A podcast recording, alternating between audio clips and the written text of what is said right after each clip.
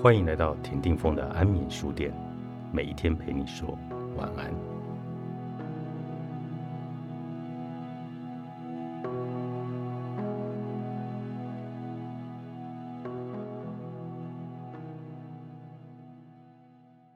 别再当个委曲求全的人，不要因为害怕歉疚就委屈退缩，直接用 “no” 断然拒绝吧。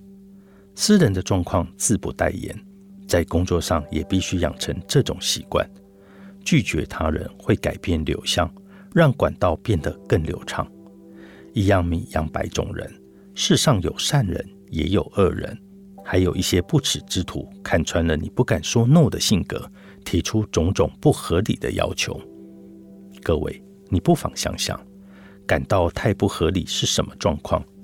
当你一表现出让步的姿态，是否立刻被别人攻陷呢？因为他们很明白，这家伙很好搞定。说来说去，就是你被别人看扁了。快点从这种状况中脱离吧。说 “no” 绝对不是不成熟的举动，而是实现心理想法时的基本选项之一。那么，我们来看看具体上该怎么做。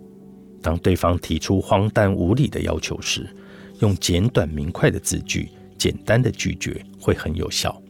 及时的拒绝确实可以改变现场气氛的风向。最普遍性的说法是：“很抱歉，不行。”对方越是看扁你，这个句子就越有效。再试一次看看吧。试过后，你就会明白。不过，也许有人会反驳：“不行，这种话怎么说得出口？”的确。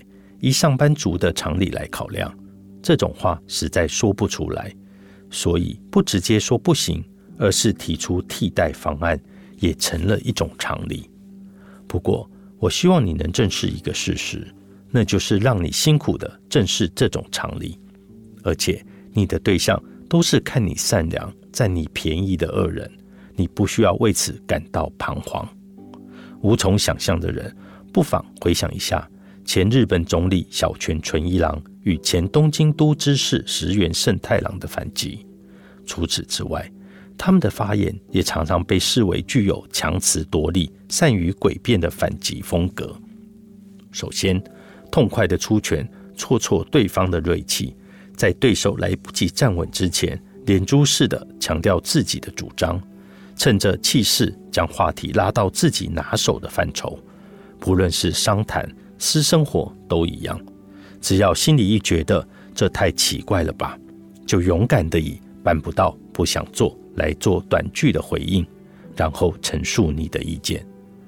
这里我再告诉你一个真相：在你的弱点上占便宜的人，其实心里很明白自己的要求不讲理，所以对于你的拒绝无法做出有逻辑的反驳。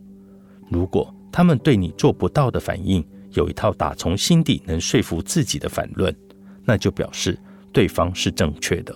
到时候你再为自己的错向他道歉就可以。但是这种事不太可能发生，尽管有些重复，但我要再一次强调：世上一定有人看穿你的性格，因而对你做出无理的要求。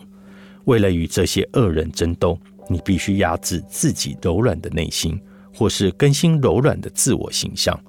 做不到，便是为此而设计的特效药，也是为了唤醒自信的一种虽不成熟但痛快的手法。原来我不是没自信，只是太容易被践踏。作者：草纸杨介，如果出版。